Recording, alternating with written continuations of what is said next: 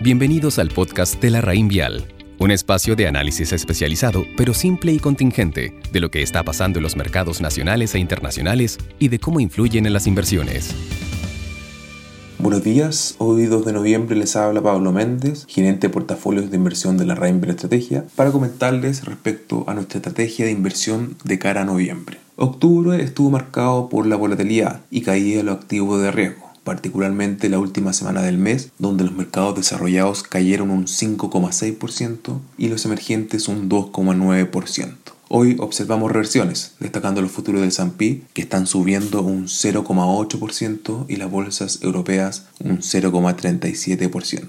Posiblemente la volatilidad siga siendo la tónica en noviembre por las elecciones presidenciales en Estados Unidos que se llevarán a cabo mañana, donde no está claro que los resultados se conozcan inmediatamente producto del conteo de votos por correo. Y sumado a esto también el panorama del COVID-19, donde se han observado alzas en los casos. Esta semana también destaca la reunión de política monetaria del Fed y los datos de empleo en Estados Unidos. Estos temas los discutimos en nuestro comité de portafolios, donde, dada la elevada incertidumbre y evidencia de reversiones de corto plazo, decidimos no hacer cambios en nuestro posicionamiento en renta variable. Continuamos privilegiando Asia emergente y en menor medida Europa. Donde sí efectuamos movimientos fue en renta fija. Naturalmente la motivación de los cambios difiere en cierto grado para los portafolios en pesos y en dólares. En las carteras en pesos redujimos la exposición a renta fija local, Consideramos que la clase activo está cara y que sus valoraciones no se condicen con el panorama de riesgos. ¿Cuáles serán los contenidos de la Constitución? ¿Cómo se logrará encauzar el proceso? Y la agitada agenda electoral para los próximos meses son el foco de incertidumbre.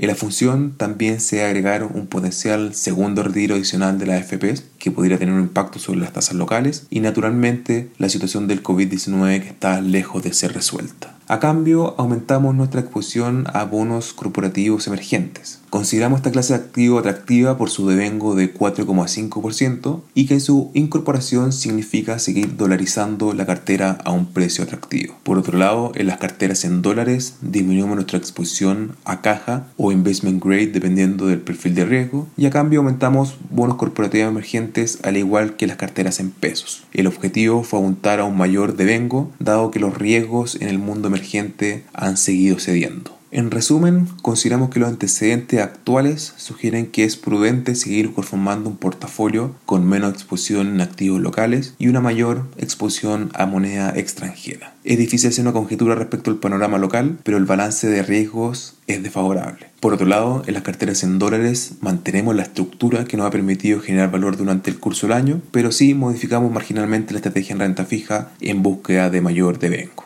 Que tengan una buena jornada. Los esperamos en nuestro próximo capítulo del podcast La Raín Vial. Conoce larraínvialdigital.com, una plataforma de inversiones, servicios y herramientas en donde la experiencia de la Raín Vial es 100% online. Infórmese de las características esenciales de la inversión en estos fondos mutuos, las que se encuentran contenidas en sus reglamentos internos. La rentabilidad o ganancia obtenida en el pasado por estos fondos no garantiza que ésta se repita en el futuro. Los valores de las cuotas de los fondos mutuos son variables. La rentabilidad es fluctuante, por lo que nada garantiza que las rentabilidades pasadas se mantengan en el futuro.